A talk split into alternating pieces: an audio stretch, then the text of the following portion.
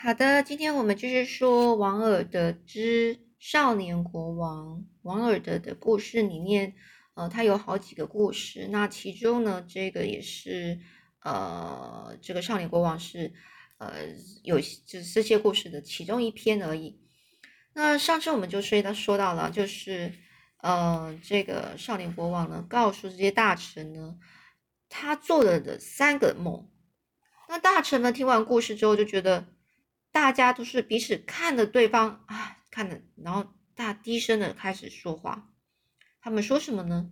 这这个这个这个少年国王，他一定是疯了。哎呀，因为梦就不是梦啊，幻觉也只不过是个幻觉嘛，这都不是真的啊，干嘛那么在意啊？那些为我们工作的人的生命又跟我们有什么关系？难道一个人没有看见别人播种就不能吃面包？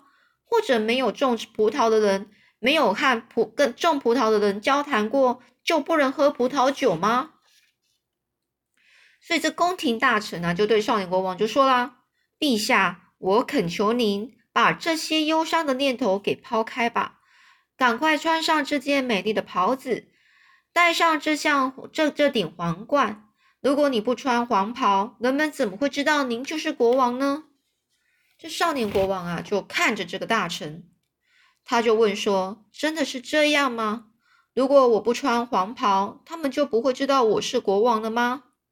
那宫廷大臣大声的就说：“他们不会认识您的，陛下。”这少年国王就说啦：“我以前还以为有些人呐，一生下来就有帝王之相。”或是帝王之相，就是有些人，他就说他的脸一生下来看起来就好像是一个当国王的命，或是当帝王的命。或许，然后他就接接下去跟这些大臣说了：或许呢，你说的对，但是呢，我还是不打算穿这个这身长袍，而且我不想戴这这顶皇冠。我要像进宫时那样走出去。所以他进宫时的那个样子到底是怎么样呢？当然，一定就是一个很平常的那种牧羊人的的一个服装嘛。然后呢，这个少年国王就吩咐他们这些大臣都离开，只留下一个年纪比他还小一岁的一个侍从来为他自己做事情。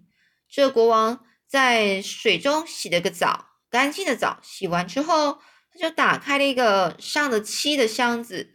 从箱子里面拿出这些粗皮衣、粗皮羊毛外衣，这些都是当年他在山上放羊的时候穿过的。他穿上了它们，手里又拿起那拿起那根粗大的牧羊杖。牧羊杖就是有一个一种拐杖的样子，然后他其实是有点在，嗯，就是赶羊的。然后牧羊人可以拿那个东西呢，就是呃一边走路一边赶羊。这位小侍从啊，他看到这个牧羊，呃，这个少少年国王啊，穿成这样，非常惊讶，睁大一双蓝色眼睛，笑着对这个少年国王说：“陛下，我看见您的长袍还有权杖，可是您的皇冠在哪呢？”这少年国王啊，就直接到阳台上拿下了一个野荆棘。折下的一个野荆棘，就是一个荆棘花啦，有可能是蔷薇，着着就是会攀藤类的，然后有刺的那一种那种植物，他就把它弯曲成一个圆圈圈，然后放在自己的头上。这少年国王就跟这个小小侍从说：“这就是我的皇冠。”戴好之后呢，这少年国王啊就走出房间，来到大厅，而那些贵族们呢都在那里等着他。贵族贵族们呢，看到这个少年国王这一身打扮啊，就觉得非常好好笑。他们之中就有的人还就对这个少年国王说啊：“陛下，臣民们都等着看他们的国王呢，而您啊，却让他们看到了一个乞丐。”另外有些人就很生气的说：“这个少年国王啊，就指这个国王说，他使我们的国家。”非常的丢脸啊，根本不配当做我们当我们的主人嘛，就是不配当我们的国王啊。但是啊，这个人啊，一句话这个这个少年国王听到这这一个人讲的话之后，他一句话也没有说，也不生气，只是向前走去，走下明亮的岩石街，踏出了青铜大门，骑上自己的马，朝教堂的方向走过去。呃，不是走去，朝教堂方向，就是骑着马，然后朝教教堂的方向去。小侍从呢就跟在后面。小侍从不能坐马，所以他是用跑的。而旁边呢，看那些老百姓看到了，就说：“哎呀，骑马走过的是国王的小丑吗？”于是大家都开始在嘲笑这个少年国王了。而这个少年国王呢，就勒住他的马缰，就是他就停下马，他就说：“不，我就是国王啊！”于是呢，他就把自己所做的那三个梦说给这些老百姓听。那这老百姓中呢，有一个人呢，他是从人群中走了出来，他很痛苦的对国王说：“国王，你难道不知道吗？穷人的生活是从富人奢侈中得来的，就是靠你们那些很有钱的人，我们才可以生存下去啊！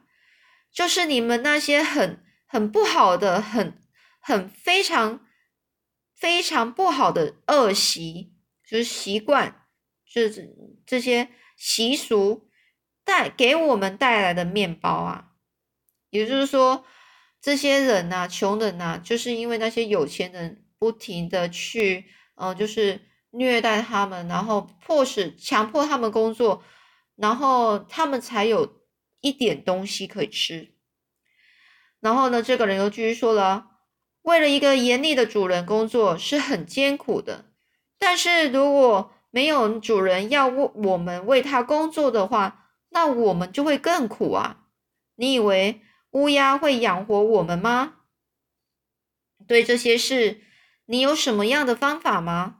你会对买主那些买买卖的人，就是买方老板啊，你会跟老板说，你要用这么多钱来买，同时又对，呃，就是卖家，卖家有是消费者啦，买卖家说。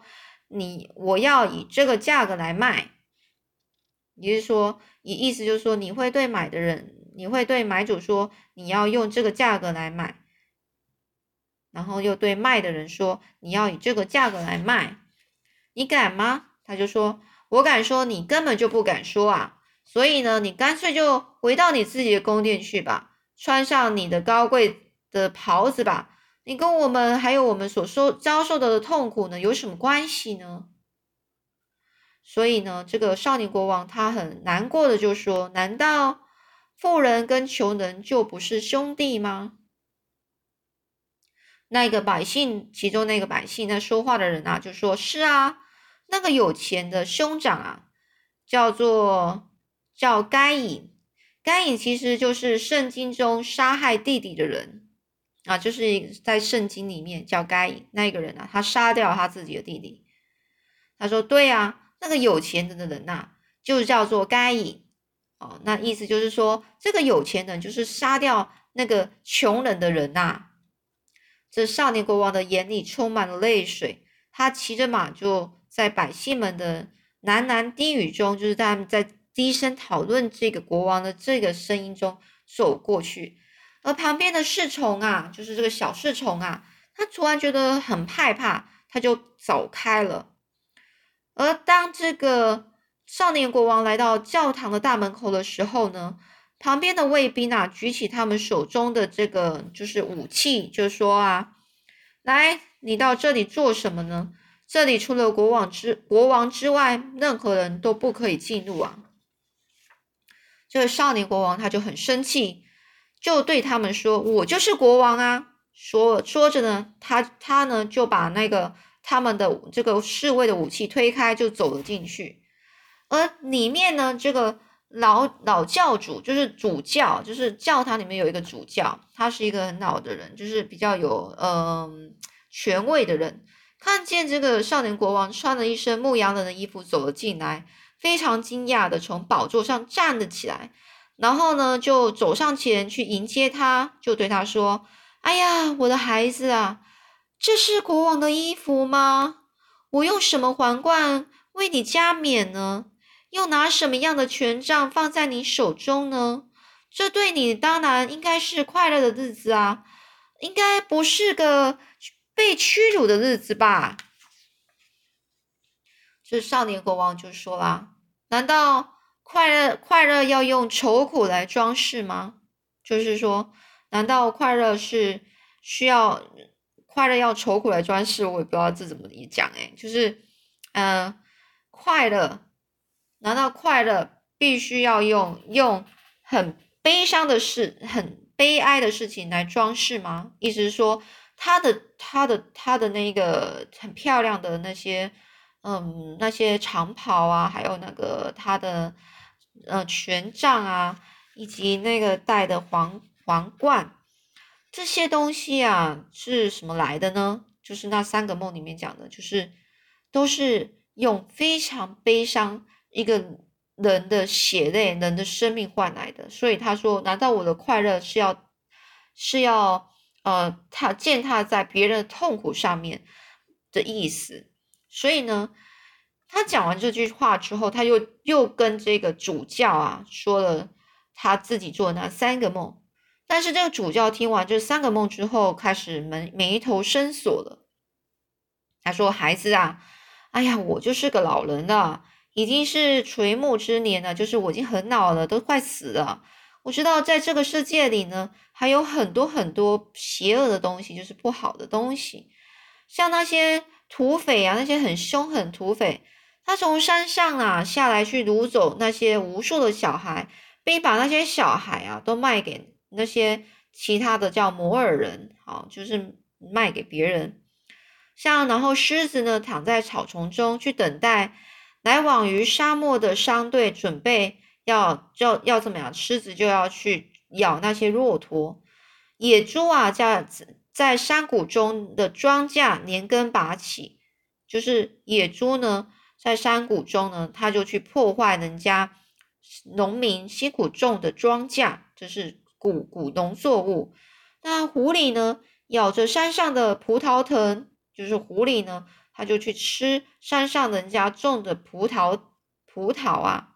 那海盗们就在海岸边兴风作浪，焚烧那些就是抓鱼的那些渔船，还把渔船的渔网啊，还把渔民的渔网啊就抢走了。然后另外在盐泽地带呢，住着那些麻风病人，就是那麻风病是会传染人的。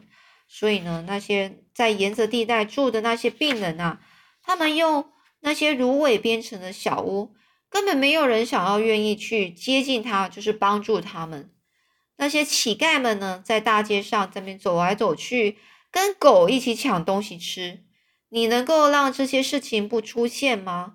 你愿意让这些麻风病人和你一起睡觉吗？让乞丐与你一起吃饭吗？你会叫狮子听你的话吗？叫野猪去服从你的命令吗？难道制造出这些苦难的上这些这些苦难的这些事情的上帝还不如你聪明吗？